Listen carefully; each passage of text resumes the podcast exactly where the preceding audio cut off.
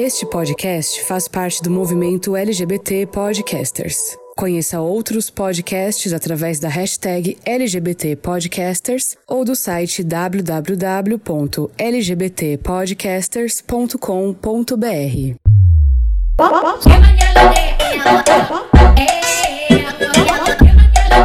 Oi,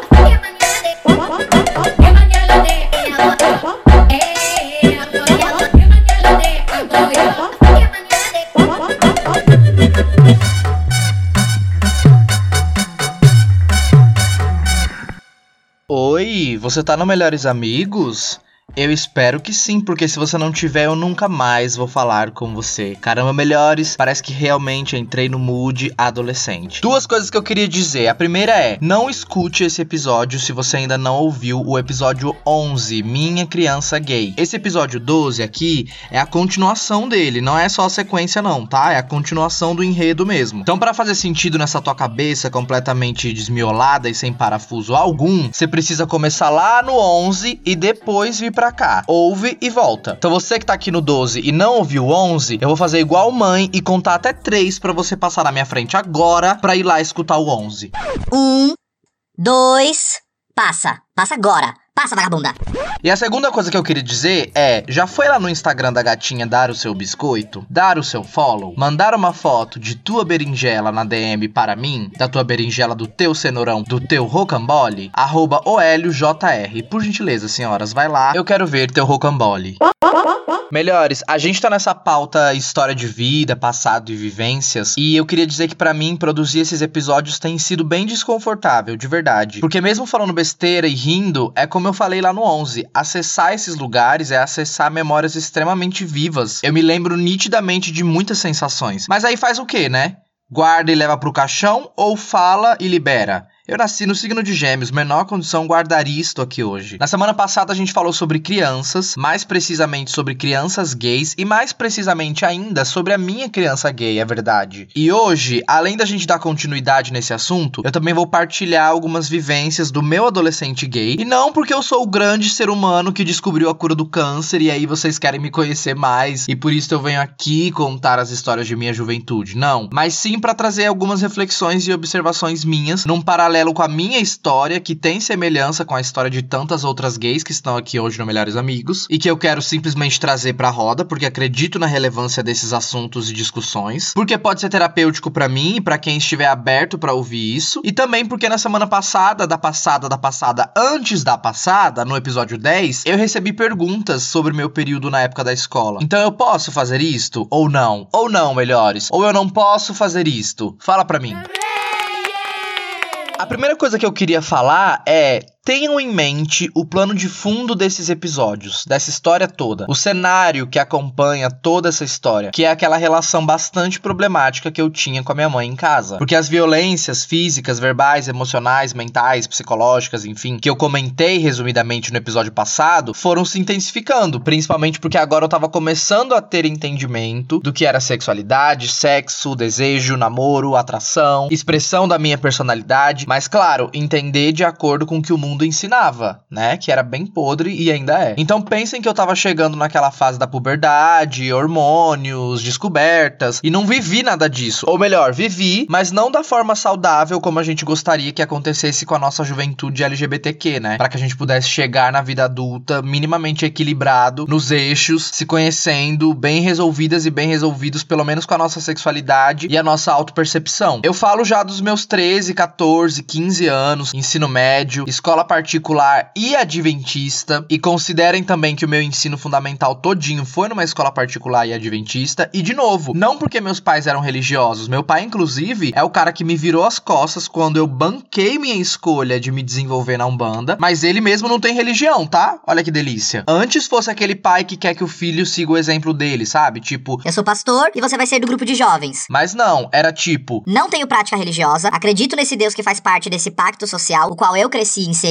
e não permito que você escolha ou queira entender e nem descobrir sobre essa religião porque diz que é do mal. E é aquilo que eu falei no episódio passado. Eu entendo isso? Eu entendo. Mas que dá ódio dá. Daí um grande caos emocional e psicológico que hoje eu também consigo entender como sendo o grande pavor que eu tinha de ser rejeitado pelos meus pais. E aí o trampo, né, de soterramento da minha própria identidade e da personalidade que eu tava descobrindo naquela época, mas não podia. Porque se minha mãe me visse brincando de dançar em casa, ela me dava uma surra, ligava pro meu pai no trabalho e ele me dizia: Se você crescer e quiser virar isso aí, esquece que você tem pai. Se você crescer e quiser virar isso aí, e quiser virar isso aí, e quiser virar isso aí, esquece que você tem pai. Esquece que você tem pai. Esquece que você tem pai. Se você crescer e quiser virar isso aí, e quiser virar isso aí, esquece que você tem pai. Esquece que você tem pai. esquece que você tem pai. Então era ameaça constante, eu sempre naquela posição de vigiar o que tinha ao meu redor, ou o que eu fazia pra não deixar nenhuma pista. E aí a gente tem um resultado bem bacana hoje, com a síndromezinha do impostor, uma capacidade absurda de me sabotar, que só eu tenho, e de nunca me sentir suficiente ou bom o bastante, porque no final eles me davam tudo do bom e do melhor, mas o resto, o que eu ouvia e o que eles faziam era educação, era o cuidado da família, era me ensinar a ser homem, ou seja, rejeitar quem eu sou, rejeitar a minha autenticidade, só porque eu não nasci do jeito que eles achavam que eu deveria nascer e ainda me violentar por causa disso, no final era amor. O lance é que essa rejeição, essa homofobia, essa violência mascarada de proteção e cuidado e amor, também me deixou uma herança tão bacana, que é a de sempre me encantar inexplicavelmente e de maneira sempre bem desconfortável por homens que nitidamente não querem nada comigo. Eu não tenho muita propriedade para falar disso, mas eu sei que a psicologia explica que a gente projeta a relação dos nossos pais nas nossas próprias relações amorosas. Parece que a gente continua buscando aquilo que recebia deles e reproduzindo a relação que eles tinham entre si. É algo assim. E meu pai, mesmo com essa masculinidadezinha tóxica, não era um homem agressivo e nem abusivo. Diferente da minha mãe, por exemplo, ele nunca encostou um dedo em mim, mas nem precisava, né? Falando que ele falava, nem precisava, mas nunca encostou. E sempre foi um cara muito calmo, muito tranquilo, muito gentil. Eu cresci, hoje eu não posso ver um homem doce e tranquilo, que não quer nada comigo, que só me trata bem, que eu já tô ficando sem dormir, eu já tô apaixonado, eu já tô lendo tarô, eu já tô idealizando, eu já tô romantizando, viciado em ser rejeitado, viciado em buscar a validação desse homem que não tem esse poder de me validar, que é a validação que o meu pai não me deu. Porque eu aprendi que se eu quero me sentir amado por você e você me rejeita, mas de resto você me faz bem, é porque você me ama, então eu mereço aquilo. Vocês entendem? Igualzinho meu pai fazia parecer. Se eu não fosse gay, eu teria o amor e a presença dele. Pelo amor das deusas, né, melhores? Amém terapia, amém Freud, amém todas aquelas e aqueles que viabilizam o acesso ao conhecimento da mente para que as gatinhas e os gatões da psicologia possam oferecer esse acolhimento que a gente precisa para se curar, porque é babado, tá? Daí me perguntaram lá no episódio 10. Como foi crescer estudando em uma escola adventista? E bom, aquele clichê do ensino médio pros gays, né? Pra grande maioria, pelo menos. Bullying de todo lado, já vou falar também como eu lidava com isso. Não falava sobre a sexualidade, não entrava nessa pauta. Me odiava e acho que eu nem sabia porquê. Me camuflava e me disfarçava para pertencer aos grupos e ser legal, descolado, popular. É bizarro como ao longo da vida a gente sempre cai nesse buraco de não ser quem a gente é só para pertencer, né? E o melhor é que quando você abandona isso, muitas vezes você percebe que nem gostava daquilo que você queria pertencer ou ser. Mas hoje eu quero me perdoar por isso, porque naquela época eu não sabia. A única coisa que eu não fiz no ensino médio foi fingir que eu era hétero, graças a Deus. E isso não é uma crítica às gays que fingiam ou que achavam que eram hétero, tá? É só um comentário mesmo. Eu nunca neguei ou afirmei nada sobre a minha sexualidade, mas eu não saía pegando menina, não andava com macho, nunca forcei expressão de masculinidade. Na verdade, eu andava com macho sim, mas porque eu era da bagunça. Quando eu era criança, que eu não me preocupava muito com isso de sexualidade e de ser afeminado ou não, eu era um dos melhores alunos assim sempre. Daí no ensino médio, para fazer parte dos grupos e tudo mais, já que eu tava começando a ter uma preocupação mais séria comigo e com a imagem que eu passava, eu comecei a bagunçar. Aí eu era do fundão, gritava na sala, causava, tretava, porque daquele jeito eu era aceito. Era desse jeito que eu fazia parte dos grupos. E foi nessa época que eu comecei a perceber que eu era muito engraçado, que eu fazia muita piadoca, que eu gostava da ideia de estudar teatro para entender mais dessa veia cômica que eu percebia em mim. Quando eu cheguei na terapia foi um susto, porque eu percebi que esse Hélio engraçado, divertido, zoeiro, bagunceiro, bagunceiro, farofeiro e treteiro, na verdade não era eu de verdade. E foi um choque porque eu me dei conta de que eu usava tudo isso como defesa para me proteger das violências, do bullying, para me defender dos achismos das pessoas sobre aquela sexualidade que eu sabia do que se tratava, mas eu ainda não entendia muito bem como era dentro de mim, dentro e fora. E não por ser criança, mas por ser adolescente. E adolescente entende, mas não entende. E como eu disse na citação de Rita Von Hunt no episódio passado, eu cheguei e o mundo já tava assim, não tinha lugar para mim. Então, para eu me caber, eu construí essa imagem que sim, em algumas partes era forjada. E nesse momento de choque na terapia, o meu terapeuta me ajudou a perceber que eu era aquilo sim, mas não só aquilo. Aí é que tá o babado. Eu comecei a descobrir e sigo no processo de conhecer um Hélio muito mais autêntico, só que pro outro lado. Ele é mais chorão, mais sensível, mais carinhoso, mais calmo, mais leve. Melhores, pasmem, eu sou tímido. Pode não parecer porque eu já abri meu cu todinho aqui nesse podcast para vocês, mas eu sou tímido, eu sou medroso, melhores amigos. Eu sou um filhotinho de cachorro. E eu fui me dando essa chance falando: Poxa, eu sou sim engraçado, divertido, zoeiro, farofeiro e treteiro, mas não só isso. E essa aqui deve ser minha outra parte, e tudo bem mostrar esse lado pro mundo e deixar que ele tome a frente em alguns momentos, porque ainda assim ele sou eu.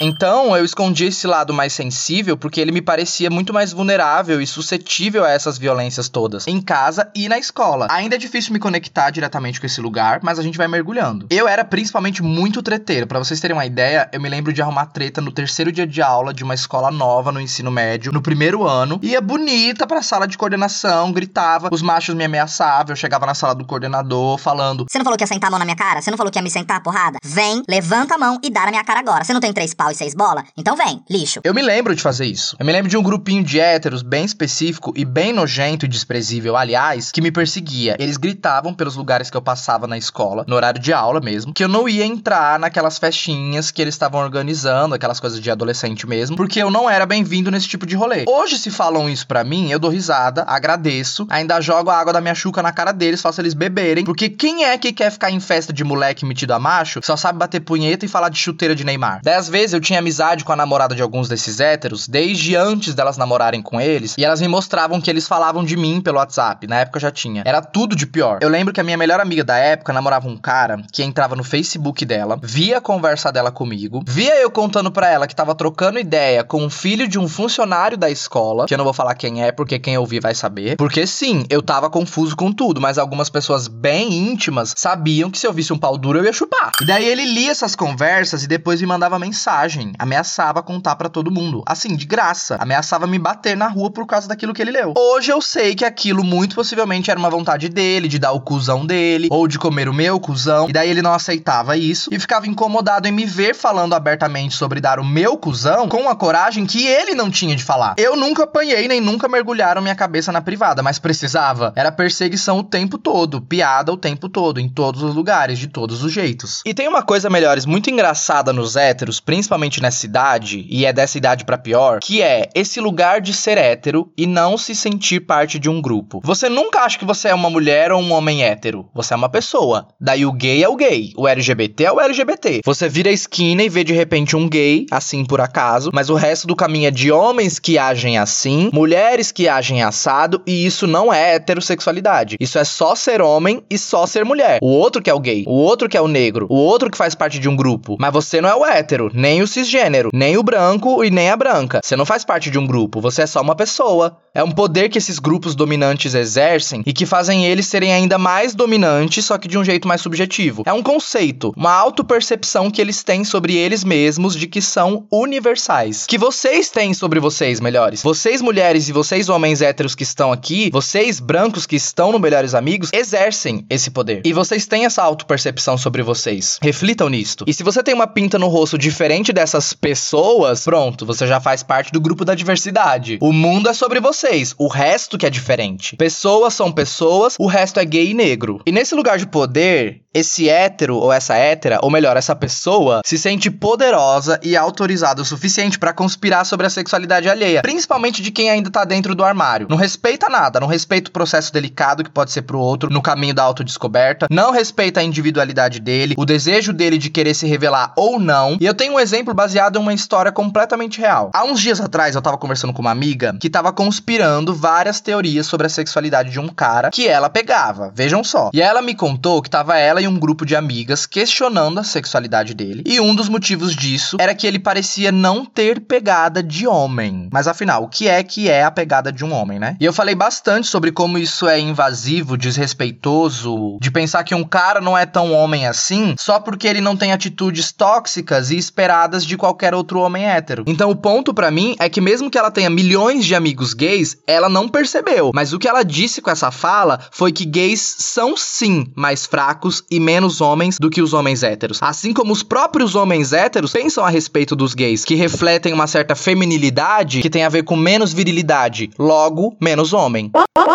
Porque a menos que você queira sentar na piroca do brother, não tem motivo para você conspirar sobre isso. O que eu quero dizer é, faz todo sentido eu, Hélio Júnior, querer saber se um cara é gay ou bi ou não e pautar isto em minha vida, porque eu simplesmente estou interessado nele e preciso dessa informação para desenrolar um negócio aqui, para fazer o boquetão. E só, e basta. É compreensível quando qualquer pessoa de qualquer gênero e sexualidade faz isso nesse processo de prospecção, vamos chamar assim. Só que fora disso, a sexualidade ou a identidade de gênero ou a expressão de gênero do outro não tá disponível para ser pauta da sua conversa de bar ou de grupo de WhatsApp, por puro capricho seu, gatas. E gatos também. E isso acontece muito na vida adulta, em todo canto. Mas no ensino médio vem com aquele veneno do bullying, de ridicularizar, de constranger. Então não façam isso e conversem com os adolescentes da sua bolha para que eles também não sejam essas pessoas. Eu me lembro de me sentir extremamente impotente contra essas conspirações sobre mim, porque eu me recusava a falar que era hétero, mas eu também me recusava a falar que era gay. E isso tinha tinha e tem que ser respeitado. Eu era adolescente, tinha desejo e todos os alunos daquela escola viviam, conviviam e se relacionavam entre si do mesmo jeito, do jeito hétero, do jeito normativo, do jeito que eles foram projetados para agir, para viver, para conviver, para se relacionar. Então eu tava errado. Eu achava que talvez eu merecesse aquelas humilhações e tinha mesmo que me calar ou ser calado porque eu era um problema para mim e pro todo. Outro dia eu tava conversando com um amigo e ele tava me contando de quando ele era mais novo e ficava no espelho treinando jeitos e gestos de ser mais masculino. Olha isso. Daí teve um dia que ele fez alguma coisa na escola e que as outras crianças começaram a falar que ele era gay, aquela coisa toda. Daí ele foi conversar com a diretora junto com o menino que tava fomentando o bullying com ele e o menino disse pra diretora: Ah, ele tava agindo assim, assado e não quer ser chamado de gay? E a diretora disse: É, realmente, você faz esse tipo de coisa e não quer ser chamado de gay? Tradução, melhores. Se você quer ser respeitado, se você quer ter uma boa convivência com seus amigos, se você não quer sofrer, se você não quer ser humilhado e exposto, você não pode ser você. Não pode ser espontâneo. Simplesmente não seja assim, porque a regra é clara. Se você for assim, se você quebrar a harmonia do ambiente sendo esse desvio que você é, você vai sofrer as retaliações à altura. E a consequência não vai ser nada mais do que justa. Você vai receber simplesmente o que você merece por ser o que você é. E eu fico pensando, sabe, Me, melhores amigos, é doido porque se naquela época que eu não tinha assumido o meu lugar de poder, eu já afrontava todo mundo, mesmo que só para esconder aquele lugar em mim, imagina hoje que eu arrumo briga em porta de bar com os héteros que vêm me tirar.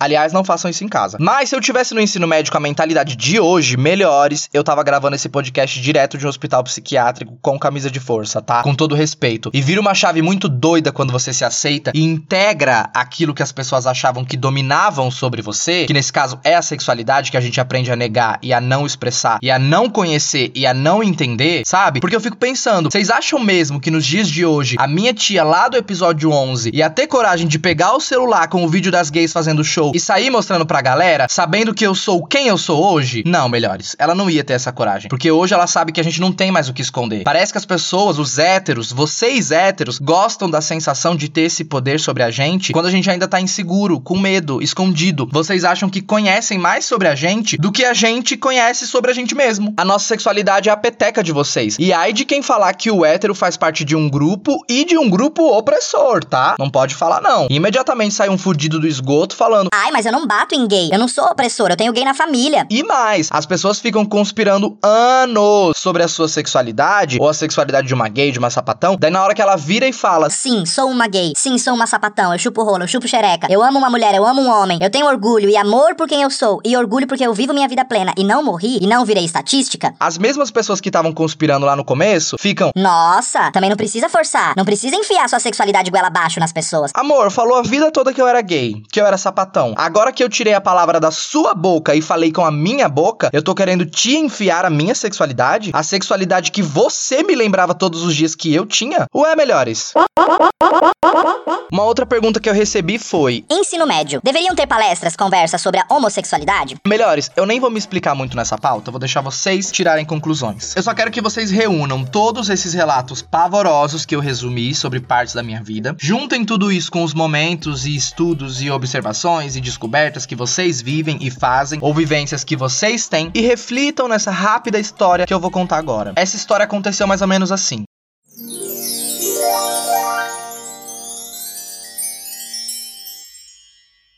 No meu segundo ano do ensino médio, tinha uma vivência com a turma que durava 15 dias. Era um projeto e quem guiava esse processo era o professor de religião. Olha a merda. E essa vivência, esse projeto, consistia em separar a turma em duplas, mas duplas héteros, tá? Menina com menino. E a gente ganhava um pintinho. Sim, um pinto. Um pinto de galinha. E levava para casa para cuidar. Sete dias com o menino, sete dias com a menina. E uma das ideias era a gente experienciar de maneira metafórica a relação de casal com as obrigações de um filho filho. Eu juro. Me lembrem de postar a foto do pinto lá nos meus stories para vocês verem. Arroba OLJR. Eu lembro que esse projeto, essa espécie de. de desgraça mesmo, tinha algum nome de sei lá o que orientação sexual. E a proposta era mais ou menos essa mesmo: orientar os alunos sexualmente falando, com um professor de religião falando exatamente isso aqui que eu vou dizer. E que felizmente ou infelizmente, essa é a única coisa que eu gravei para sempre na minha mente do que ele falava nesse rolê, que era. Vocês gostariam que sua mãe ou seu pai fosse lésbica ou gay? Porque se eles fossem, vocês não estariam aqui. E eu só consigo pensar quem foi o tapado que teve a energúmena ideia de montar essa frase. Gente, quem falou isso não se ouviu falar? Eu quero perguntar isso aqui no Melhores Amigos. Melhores, esse tipo de pensamento máximo é completamente sem lógica. Eles apelam pro afetivo para te tirar o espaço de raciocínio, daí dói imaginar aquilo que eles trazem e você acaba catando o que eles estão falando ali. O que eu aprendi com isso foi que gays e lésbicas te tiram o direito à vida antes de você nascer. Um pensamento de Nossa, ainda bem que meu pai é hétero, porque aí eu nasci. mas se ele não fosse hétero, eu não estaria em lugar nenhum lamentando por isso. Porque eu não existiria e não teria experimentado a existência pra falar que tô triste por nascer ou por não nascer. Ou eu tô errado, igreja adventista? Porque a ideia de ter consciência e de existir antes e depois da vida na Terra vem do espiritismo, meu Deus do céu, meu Brasil e minha América Latina. E minha Europa também porque eu tenho ouvintes lá. Brother, se a tua filosofia de vida é obedecer a religião que manda você fazer filho, isso é sobre você e a sua mulher ou seu marido, caso você seja mulher, porque tem que ser hétero. Mas não vem aplicar essa atividade em minha vida, não, como se eu tivesse que cumprir a tarefa que vocês acham que vocês têm que cumprir. Te manque. E eu fico encucado porque tá, meu pai é um gay e por acaso eu sou o quê? Um espírito zombeteiro que fica do lado dele falando Caramba, era pra eu sair do teu saco. Quem mandou você virar um gay? é isto, melhores? Ou seja, tem uma consciência em algum lugar aqui da minha casa sobrevoando, completamente chorando porque não virou gente e a culpa é minha porque eu não quis uma xereca, meu Deus do céu. E o que que criar um pinto tem a ver com isso? Eu não tô entendendo nada. Eu preciso falar mais alguma coisa, melhores? Pelo amor de Deus, se não for a escola, se a educação não mudar e não integrar a educação sexual, essas pautas sobre sexualidade, projetos que abordem esses temas e que desmitifiquem essas questões todas na mente da galera, dos jovens, a juventude, o futuro vai continuar a ficar com Deus. Porque eu sou próspera nesse conceito, nesse meu raciocínio e pensamento de hoje, não pela escola. Porque se eu dependesse da escola, eu tava criando pinto.